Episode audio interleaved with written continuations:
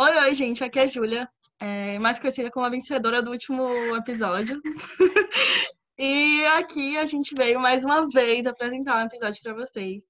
Dessa vez, um tema que eu acho muito legal ser discutido. E para isso, a gente chamou algumas convidadas. É, entre elas, primeiro, a minha amiga maravilhosa, Jamile, que ela é simplesmente perfeita, que eu tenho certeza que ela trouxe também uma amiga, Janine, que deve ser tão maravilhosa quanto, para falar sobre palmitagem. e é isso, é, se apresentem, e eu acho que tem muita coisa para a gente falar, para vocês falarem e para discutir.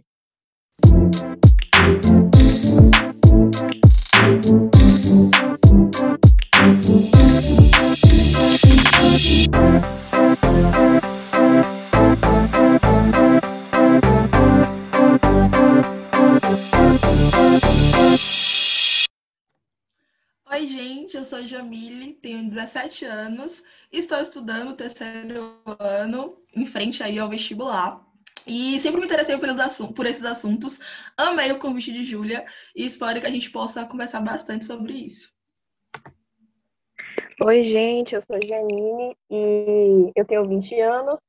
Atualmente estou fazendo faculdade de Química na UFBA e eu também me interesso muito sobre o movimento, esses assuntos e eu acho que a gente vai ter uma conversa bem legal aqui.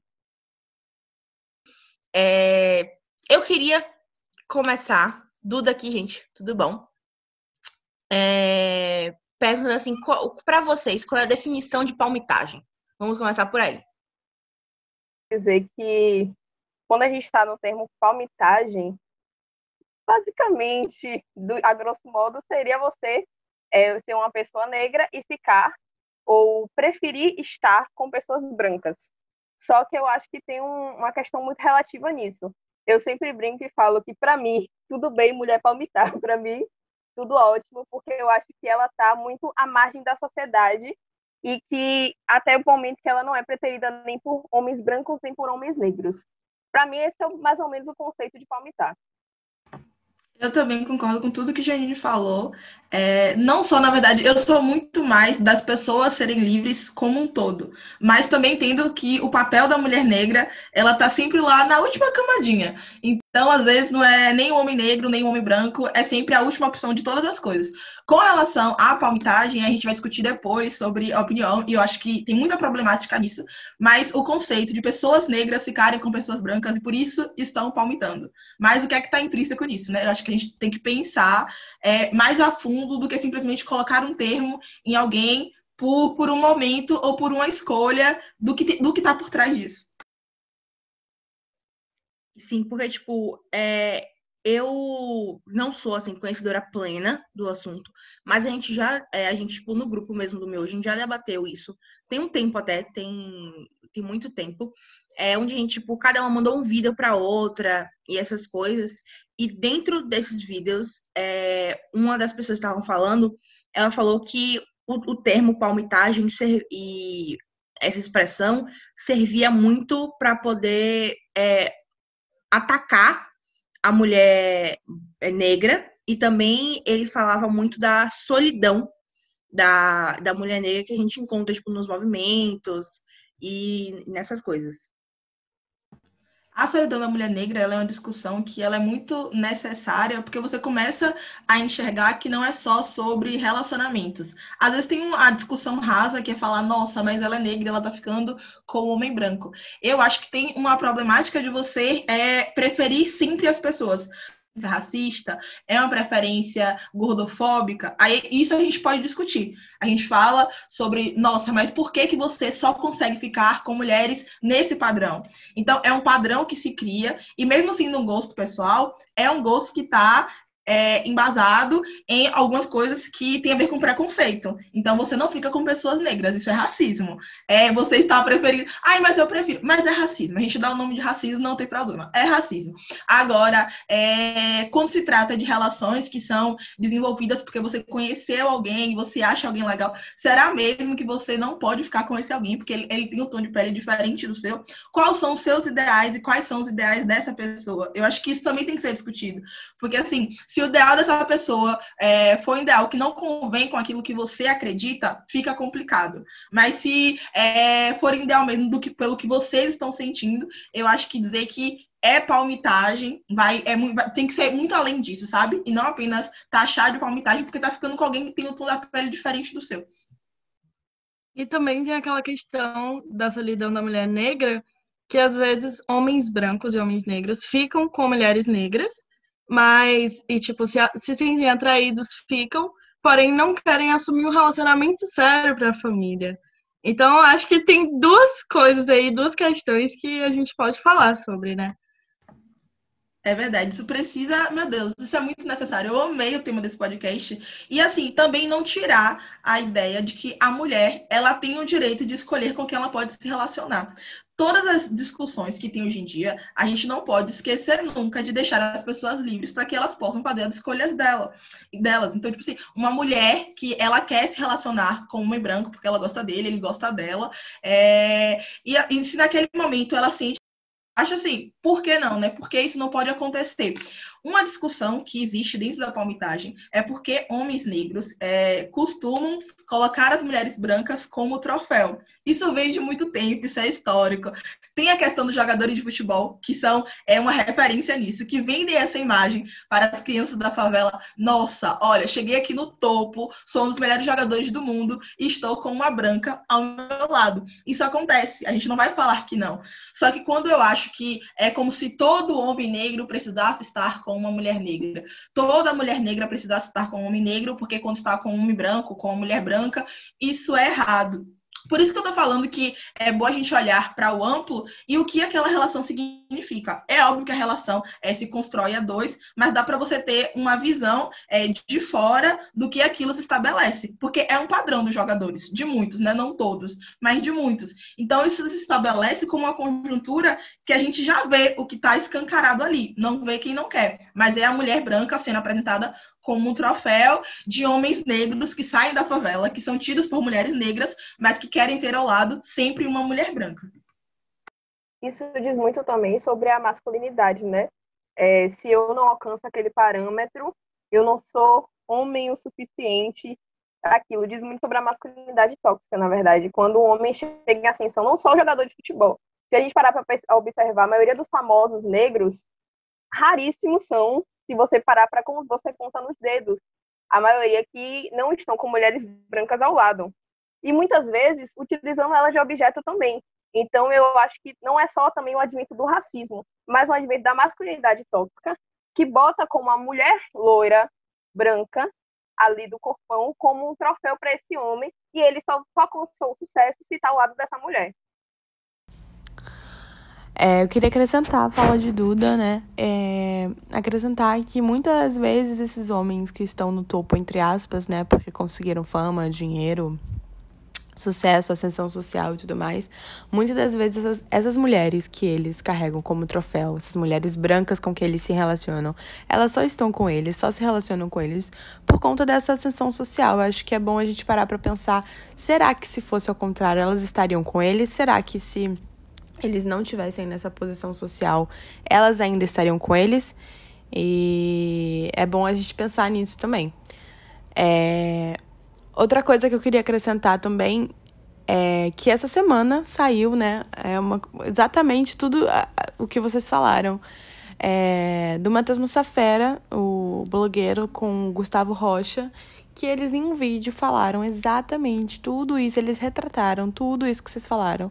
Com todas as palavras, eles falaram que pra se relacionar, é, é, um relacionamento casual, assim, de um dia, para ser uma ficada, eles preferem o cara que eles dizem exatamente com essas palavras.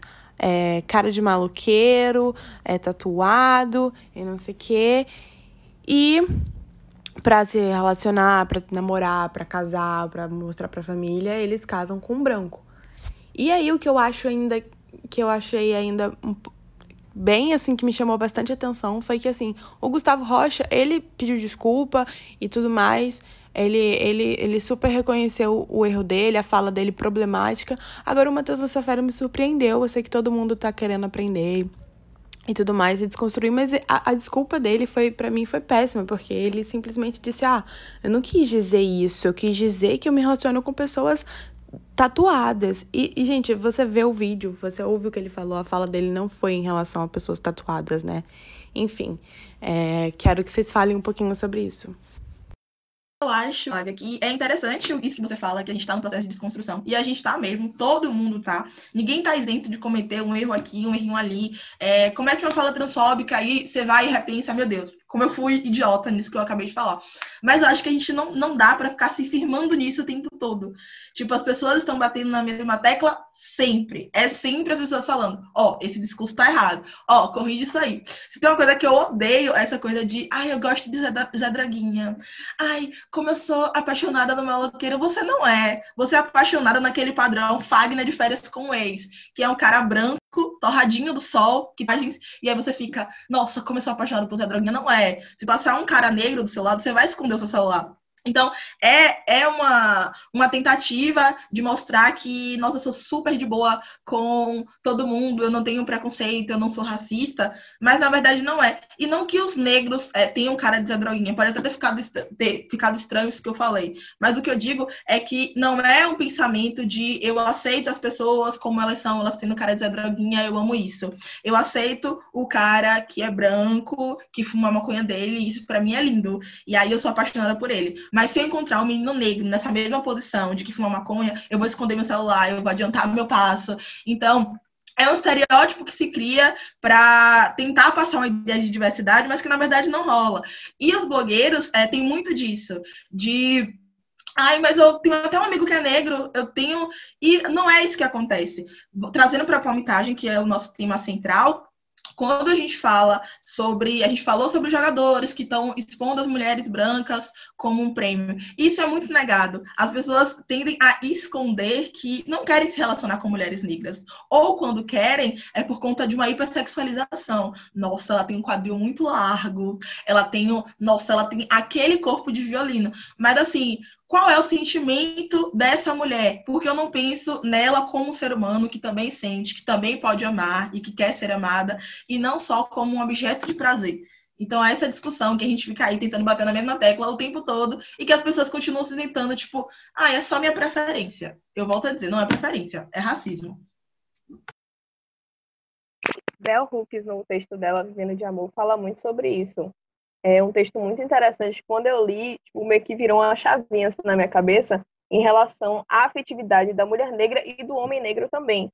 É, tendo dito que a mulher negra é sempre vista como uma mulher forte, aquela que, que dá para sentir tudo, que supera tudo. Então você vai só ficar por ficar, você vai pisotear ela e tá tudo bem, entendeu? Para você tá tudo bem.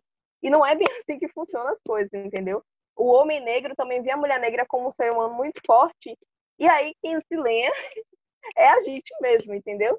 E, e voltando mais, voltando mais para essa questão da palmitagem, é, a frase do, a fala do Gustavo Rocha com com Massa Fera, eu vi muito, meu Deus do céu, eu vi muito disso, porque ele basicamente descreveu o não foi só o maloqueiro, ele descreveu basicamente um homem negro mais favelado e, e de uma forma meio que disse que não era para para casar ou para namorar ou para apresentar para os pais. É uma fala muito problemática. E que tudo bem, depois ele pegou, botou desculpas, disse que não era bem isso que ele quis dizer, que ele sempre aborda a questão de raça no, no, no Instagram dele, no Twitter dele, e que tá tudo bem isso. E todo mundo fala, não, tá tudo bem, é normal, pô, normal. Cada um tem seu tipo, não é? Porque se tanta gente fala sobre isso, ai, não é meu tipo, não é meu tipo, quantas vezes eu já não ouvi, não é meu tipo, não é meu tipo, ou vou ficar só uma vez e, e não, não vai acontecer mais nada. Então, é sobre isso, sabe? Eu acho que a palmitagem é muito. Ela é um assunto que deve ser muito válido, muito discutido, e precisa ter essa liberdade, mas a gente precisa aprofundar na problemática que se tem essa palmitagem. Por que, que eu estou ficando com essa pessoa? Por que, que eu não quero apresentar ela? Eu acho que vem muito mais do ponto de reflexão, entendeu? Eu não deixo de ficar com nenhum cara branco, mas eu passo do ponto de reflexão. Parto do ponto de reflexão. Por que, que eu acho ele bonito? Por que, que eu não acho um cara negro tão bonito quanto ele? Então, ele é bonito só porque ele é um padrão ou ele realmente é bonito ao meu ver? Então, eu, eu paro para pensar muito sobre isso, porque eu acho que ninguém está isento de, de cometer erros em relação a preferir o homem branco e etc e tal. E como eu já fiz muito isso, e eu parei, botei a mão no consciência e falei, poxa, não é bem assim que funcionam as coisas.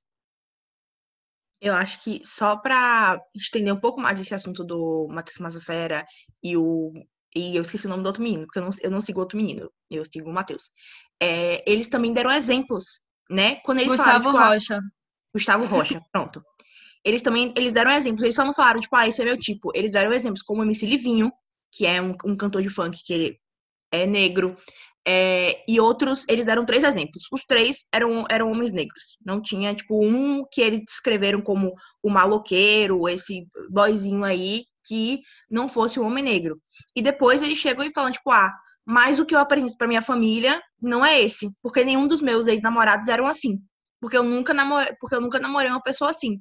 Eles ficam tipo, ai, por quê? Aí você tem que parar pra pensar, tipo, por que você nunca se interessou a ponto de apresentar para sua família uma pessoa negra? Entendeu? E fala que você gosta desse. E isso também é a sexualização do homem negro. Porque eles pegam e botam como, tipo, ah, gostoso, pego, super pego. Mas, assim, para criar um relacionamento, alguma coisa, também não vai, não vai para frente. Por que isso não vai para frente? Isso daí não é só sua preferência.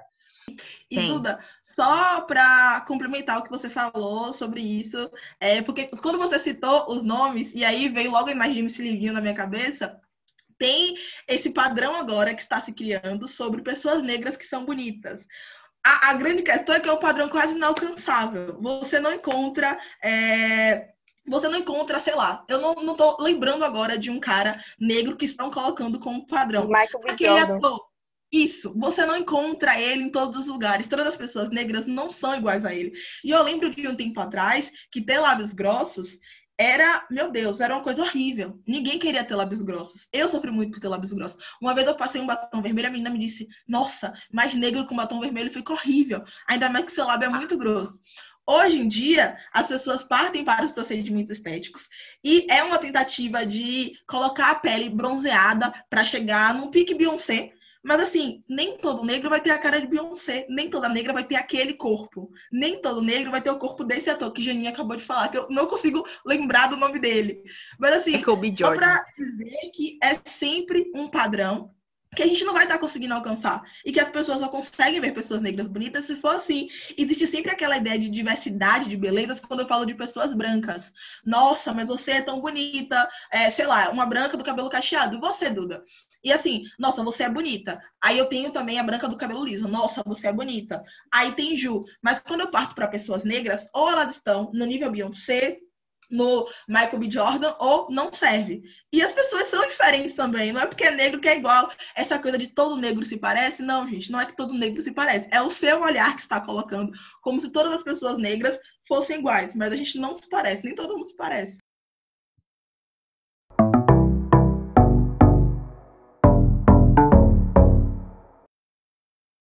Ca- Não sei se vocês já viram do Spartacus, não sei se eu vou o nome dele certo. Que ele fala muito. Ele tem um vídeo exclusivamente falando sobre a palmitagem. E ele fala que a palmitagem ela culpabiliza muito o, o, o negro. Que, por exemplo, ele deu um exemplo que eu, eu não tinha parado para pensar sobre isso. Que, assim, num relacionamento interracial, um negro e um branco. O negro, ele é visto como palmiteiro e, nossa, vamos, vamos vamos cair em cima dele. E o branco é visto como, nossa, o desconstruído, o que tá com uma pessoa que não é do padrão e tudo mais. E, nossa, ele é maravilhoso, entendeu? É, Spartacus, ele é um, um caso um caso dividido, sabe? Porque tem umas coisas, tem um, uns posicionamentos dele que eu não concordo muita coisa assim e tal, mas eu vi esse vídeo sobre palmitagem e, e tipo assim, na minha interpretação, realmente culpabiliza o negro por muita coisa. Mas é, é gente dizer, ai, nossa, tudo bem, então a gente não vai conversar sobre isso. Porque eu acho que palmitagem, na verdade, ela deveria ser muito vista mais como uma discussão do que uma imposição. A gente deveria falar sobre é, estarmos, preferindo, estarmos preferindo pessoas brancas a negras, ao invés de estar apontando, nossa, ela tá pegando um cara branco, palmiteira, entendeu? Não, não, não honra a raça dela. como aconteceu com Carol Conká quando ela assumiu o namorado dela, que era branco, e ela foi super atacada por isso. E meio que anula todo o fato dela ser uma mulher que agrega pra caramba o movimento e tudo só pelo cara dela, o caso dela ficar com cara branco. Então, é muito sobre isso, sabe? Gê, eu também concordo que eu sou bem meio a meio com alguma coisa que Spartacus fala, mas isso que ele traz é muito interessante porque a gente está falando sobre ditar regras para pessoas negras. Eu não quero fugir do tema, a gente está falando sobre palmitagem, mas é porque a palmitagem ela vem como uma imposição de que você precisa necessariamente estar com uma pessoa negra para pertencer ao movimento. A gente tem vários tipos de imposição dentro do movimento. A gente tem o colorismo, que são pessoas de tons de pele diferentes, é, que passam por essa imposição de que ou você é retinto ou você não pode falar sobre o movimento, o que é uma farsa. A gente tem a questão do cabelo crespo. Então, assim, é, por que não se olha para as pessoas negras como seres humanos que podem exercer a liberdade de fazer suas escolhas? Eu posso escolher estar com o meu cabelo crespo ou não, eu posso escolher alisar. Eu posso escolher quem vai ser o meu parceiro, independente do tom de pele é uma reflexão que as pessoas negras precisam fazer para que elas não caiam na cilada que a sociedade está impondo, de que é, a gente precisa estar é, nos embranquecendo o tempo todo. Mas assim, se for a minha vontade, eu devo exercer essa vontade, e não o que as outras pessoas acham que é certo para mim. Então, acho que tem muito isso quando se trata das pessoas negras. É uma imposição. É, é, querem decidir se a gente tem que usar o cabelo crespo ou não, porque antes o cabelo crespo era muito feio. E era visto como bombril, enfim. Aí as pessoas alisavam. As pessoas, as pessoas negras começaram a assumir assumir seus blacks, a se empoderar. E aí as pessoas que ainda não se sentem prontas para esse processo estão erradas. Não, você tem que deixar crespo, tem que se aceitar. O relacionamento. Antes, não, não se discutia muito a questão da palmitagem. Quando a palmitagem começa a vir à tona, não. Agora você precisa estar com o negro, porque se você não tá, você tem racismo com sua própria raça. Não era você, não era você africano que vendia também. Os próprios africanos escravizavam os africanos. Então é sempre tentando culpar o negro e colocar ele nessa, nessa posição de eu decido o que é melhor para você. É, então, Jamile trouxe essa questão aí do colorismo de pessoas negras que não são retintas e por muitas vezes podem até ser silenciadas nesse sentido, silenciadas por pessoas brancas porque sofrem racismo, talvez não no mesmo sentido que pessoas retintas, mas sofrem. E a minha pergunta é muito nessa questão é, dos ambientes e relacionamentos que essas pessoas é, negras de pele clara estão. Se elas são menos preteridas, como vocês veem e como vocês acham que funciona essas pessoas negras de pele clara e as pessoas retintas em relação à palmitagem?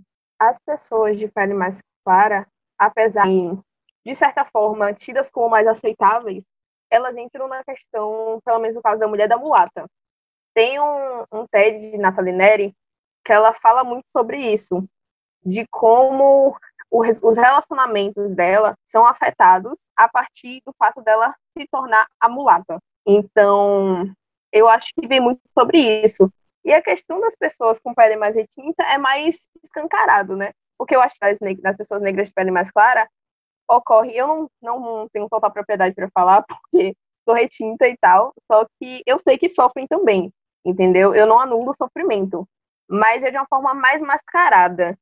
A questão do negro retinto é muito mais escancarada com você, porque você é negra, entendeu? Então, é muito mais sobre isso e muito mais também sobre é, pessoas negras de pele mais retinta. Eu tenho observado muito isso. Às vezes, é, tendem a palmitar mais. Por quê? É, palmitar, no caso, mulheres negras palmitarem com homens brancos, porque às vezes o que elas encontram, não encontram no cara negro que quer palmitar com a mulher branca, por ela ser mais retinta, ela procura em outro, em outro lugar. Muitas vezes são gringos, a maioria, né? E eu vejo muito isso na minha convivência com amigas de minha mãe, ou amigas minhas até mesmo também, entendeu? Com caras que são, que vieram de fora para cá e acabam valorizando, mas não sei se é valorizando, mas acabam assumindo relacionamento com essas mulheres, né? E isso me lembrou muito de, de uma questão que a palmitagem, a gente também tem que relacionar ela em um lugar que a gente ocupa. Se eu ocupo um lugar de privilégio e não tem pessoas da minha cor ali, eu vou pegar quem, entendeu? Então, eu venho de um lugar de privilégio e a maioria do meu convívio é branco. Eu vou ficar com vento, não vou ficar com ninguém, entendeu? Então, o movimento negro precisa discutir cada vez mais sobre isso, que isso não é uma, não é uma coisa pautada dentro da palmitagem, que só olham esse lado amplo, entendeu? Como se pessoas brancas, como se pessoas negras é, de privilégio estivessem ocupando lugares que também tenham pessoas negras o tempo todo. G, quando você traz essa coisa da vivência eu acho muito importante. Porque a gente que é negra a perceber de uma forma diferente. Seja um restaurante que você vai, você percebe que não tem pessoas negras. Seja na rodinha de amigos que você começa a perceber qual é a atenção que está sendo dada a pessoas negras. É... e eu acho que essa percepção, percepção não é de todo mundo. É uma percepção que é da gente porque a gente percebe a, a opressão que a gente sofre. Eu não sou retinta, então eu consigo me enxergar como uma pessoa até dentro do meu próprio grupo de amigas. Eu acho que é muito disso que você pontuou, Ju. A gente realmente tem as pessoas que não são tão retintas ocupando um espaço que elas ainda. Sabe aquela coisa do deixa passar? Eu me sinto um pouco assim. Então, você é negra, mas não tão retinta. Então, você eu deixo passar. Você não, você é muito escura. Então, você eu já acho que não é tão aceitável. Exemplo, eu sou negra retinta, não uso meu cabelo natural. Para mim, isso sempre foi uma questão, e até hoje ainda é. Falo isso com muita tranquilidade. Sou alta, apesar de vocês não estarem me vendo, Júlia me conhece. Sou alta, tenho quadril largo, não chego a ser. É... Sabe aquelas pessoas que chamam de falsa magra? Então, é basicamente isso. Tenho quadril largo, sou alta. É, é como se dentro das pessoas negras que podem passar, eu posso ir passando. Mas não é uma coisa de eu te acho, é, você é uma negra bonita. Sabe aquela coisa do negra que sempre precisa vir na frente como, nossa, mesmo você sendo negra, você é bonita? Então, em várias vezes eu já fui colocada nessa situação. Então, tem me deixado passar. Agora, quando é uma menina retinta, e eu digo isso do meu próprio grupo de amigas, aí os meninos já ficam mais assim, hum, será que dá para elogiar? Será que eu posso considerar esse, esse nariz mais grosso bonito? Eu já ouvi elogios sobre o meu nariz várias vezes, porque é um nariz que, apesar de ser um nariz de uma pessoa negra, não é um nariz tão alargado. Mas e se fosse alargado? Então eu sinto que dentro do colorismo é justamente isso. Tem gente que está deixando passar e outras pessoas, por terem o tom da pele mais escura, o nariz mais alongado, os lábios mais grossos, alguma coisa que fuja do que dá para passar, aí não.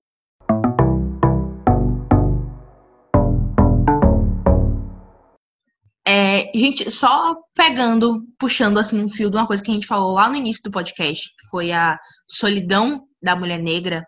É, vocês podem falar um pouquinho mais sobre esse aspecto e é, a palmitagem, qual é a relação que esses dois têm?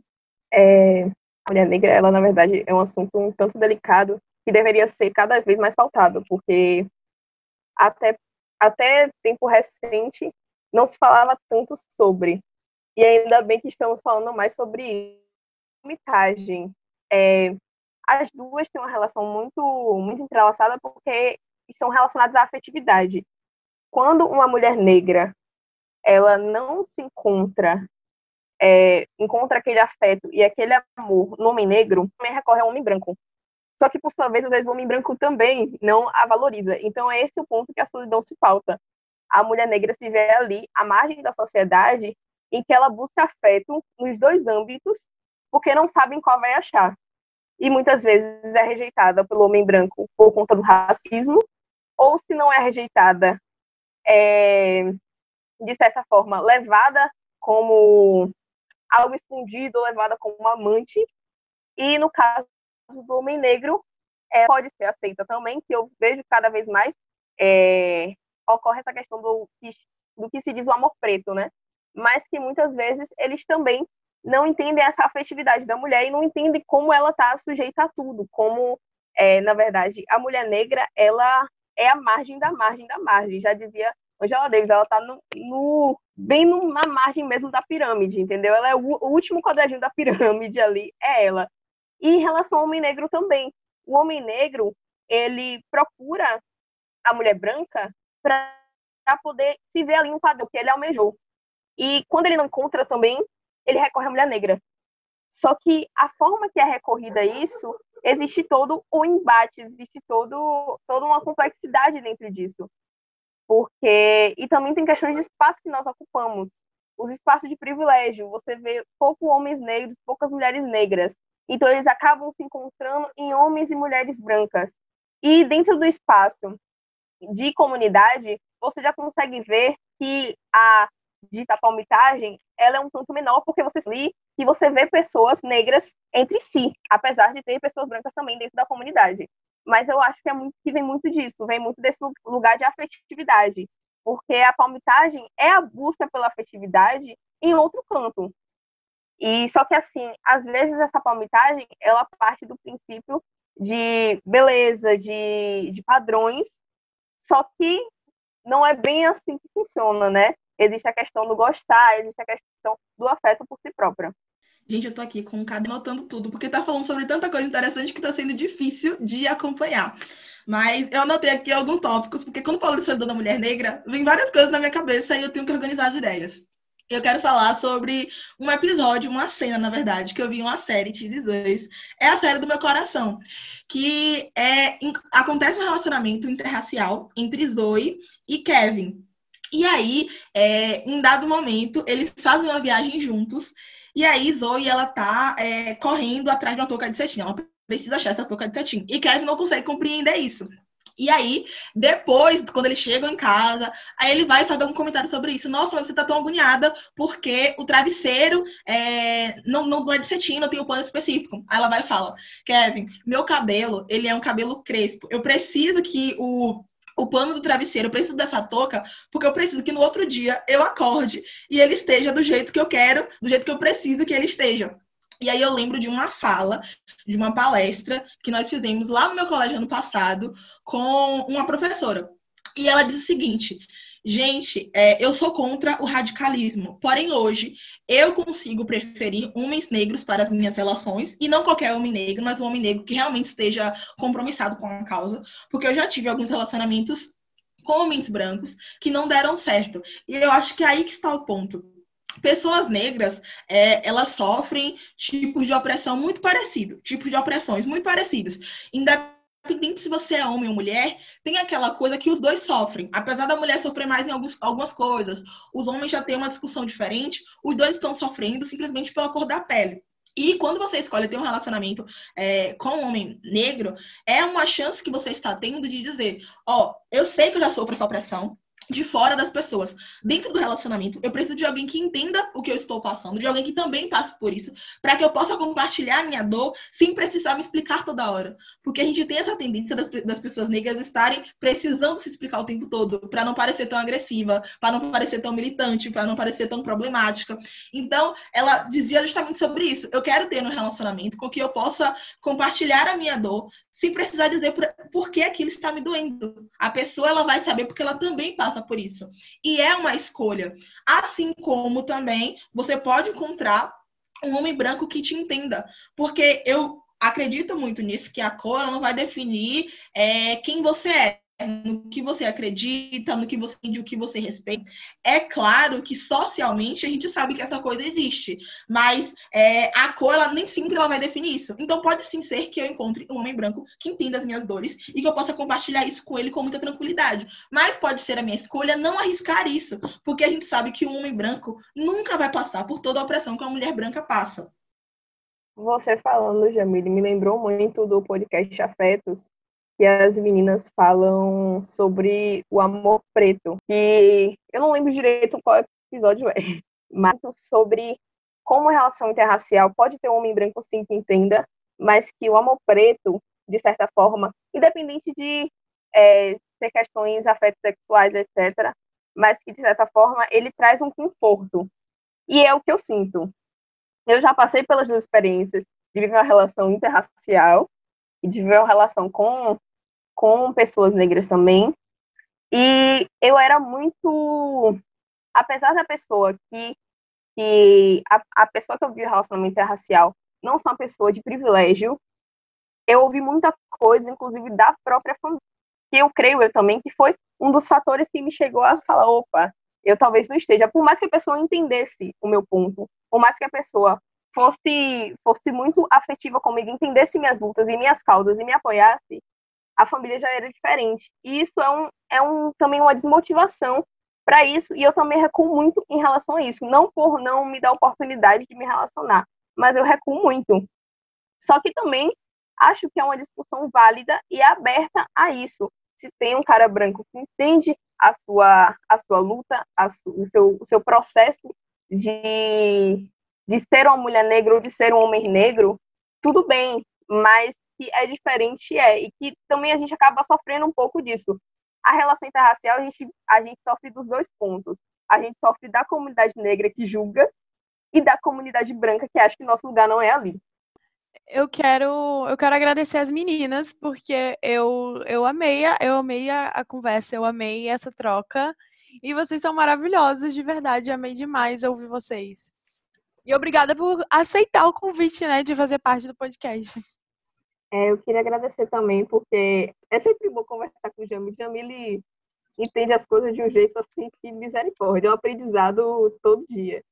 E foi muito bom estar conversando. Pensei que eu não me sentiria tão à vontade para poder abordar esse tipo de assunto, porque eu acho que mexe num lugar muito de pessoal, de afetividade, por vivenciar isso também. E, enfim, fico muito feliz. Ai, gente, obrigada, obrigada, obrigada. Eu também amei. No início estava até mais nervosa, mas vai fluindo muito bem a conversa e a gente chega em várias discussões que se fosse demorar a gente ficaria falando aqui até amanhã. Mas eu amei por ser uma conversa necessária e por vocês confiarem na gente para fazer essa troca aqui e expor o nosso ponto de vista. Eu também queria agradecer muito, amiga, por você ter aceitado e você ter trazido Janine, que também é maravilhosa, perfeita. Vocês falaram coisas muito importantes é, da gente não saber dar o local de fala necessário a vocês, a gente falar alguma besteira ou deixar vocês desconfortáveis, porque, como o Janine falou, é um assunto que mexe, mexe muito com a afetividade. E, enfim, é isso. Eu agradeço vocês terem vindo aqui, terem falado coisas tão, tão tão importantes, velho. E, tipo, de uma forma tão tranquila e massa. E, enfim, obrigada mesmo por darem o tempo de vocês e trazerem tantas coisas pra gente. Gente, muito, muito, muito obrigada. Foi uma conversa muito gostosa. Tipo, é, foi uma coisa que claramente é, a gente vai levar, assim, muito pra vida. Que a gente aprendeu muito com esse episódio de hoje. E foi muito legal, tipo, poder é, ter esse bate-papo, expor as ideias, ouvir as ideias de vocês e conhecer mais sobre esse assunto. Tem vários aspectos, vários assuntos que a gente poderia tipo, continuar falando. É... Mas infelizmente o podcast a gente não, não pode fazer um filme. Mas é isso. Eu amei muito, achei muito, achei vocês assim maravilhosos. Eu não, conhecia. É... Fiquei muito honrada de poder ter essa experiência. Muito obrigada. Então, família, é isso. Muito obrigada por escutarem a gente até aqui. É... Espero que vocês tenham gostado desse episódio e tenham aprendido como a gente aprendeu. É basicamente isso. Valeu. Próxima semana tem outro episódio também, agora sem convidados, só a galera do Miojo. E é basicamente isso. Beijos, até a próxima.